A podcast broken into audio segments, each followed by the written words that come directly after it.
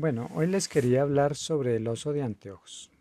Resulta que en Huasca, Cundinamarca, hay una zona donde se mm, em, llevan los osos de anteojos que han recogido por todo el país para lograr que, que se recuperen por diferentes situaciones o problemas que han sucedido en sus hábitats, ya sea por eh, porque han sufrido algún accidente o porque los han tomado como mascotas o por em, eh, cazadores furtivos.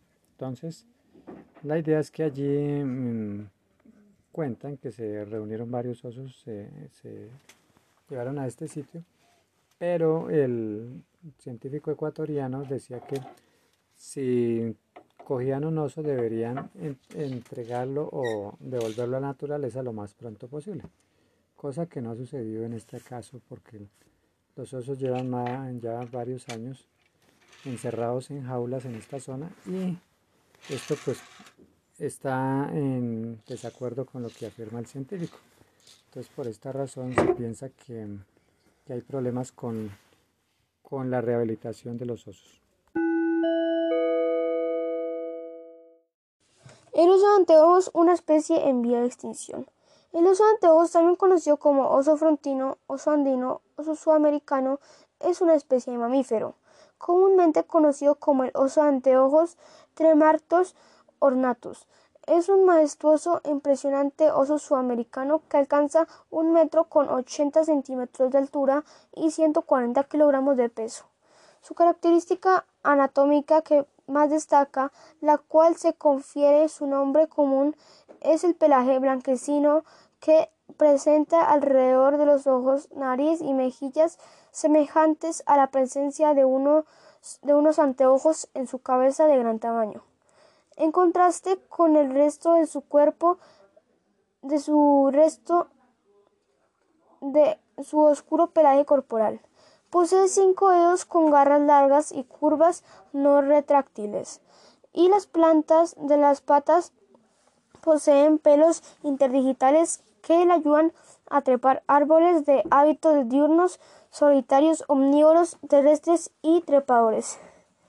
Su alimentación es, predominante vegetariana. La alimentación principal de los osos son las bromelias o las pullas, unas pencas espinosas que arrancan con las garras para llegar hasta la fibra rica en azúcar que estas plantas guardan en su interior.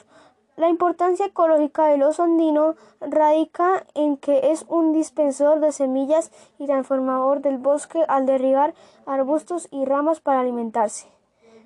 El oso posibilita los, mecanismos, los mecanismos de, de renovación del bosque.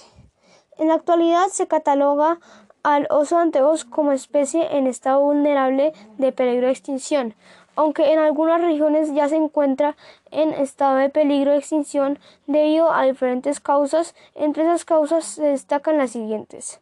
La pérdida de su hábitat natural en la región andina de América del Sur, concretamente en Colombia, Perú, Bolivia y Venezuela y Ecuador, debido principalmente tanto a la fragmentación como a la deforestación de los bosques en los que vive. La destrucción de los bosques tropicales en los que habita debido al cada vez más devastador crecimiento urbano y agrícola, donde diferentes proyectos de obras públicas como la construcción de puentes, carreteras, zonas de monocultivo para el cao, cacao o dedicados a la ganadería, conllevan a la, a la drástica reducción del nivel poblacional de los osos anteojos. Pese a las áreas protegidas que, mantiene, que mantienen al oso anteojos en buenas condiciones de supervivencia, numerosos, numerosos científicos aseguran que al ser ya tan pequeña la población total de esta especie es muy probable que lleguen a desaparecer por completo y extinguirse. Debido al cambio climático, los osos anteojos sufren la pérdida de cantidad y calidad de sus alimentos en los bosques por lo que optan por lo que optan por buscar comida en zonas cercanas a las comunidades de seres humanos que viven en la zona resultando heridos o incluso muertos en algunos de estos enfrentamientos con las personas. Frente a esta alarmante situación, diversas organizaciones e instituciones enfocadas hacia la conservación y protección de la biodiversidad de América del Sur han elaborado proyectos y medidas para evitar la extinción de los anteojos. Veremos que algunas de estas medidas más adelante. Los anteojos juegan un papel fundamental en el equilibrio ecológico de su hábitat de su hábitat natural, en el que contribuye de forma directa a la conservación de la flora y la fauna. En estos ecosistemas andinos, por ello, resulta indispensable reunir refuerzos e iniciativas, tanto a nivel local como nacional e internacional, para salvar a los anteojos su posible extinción.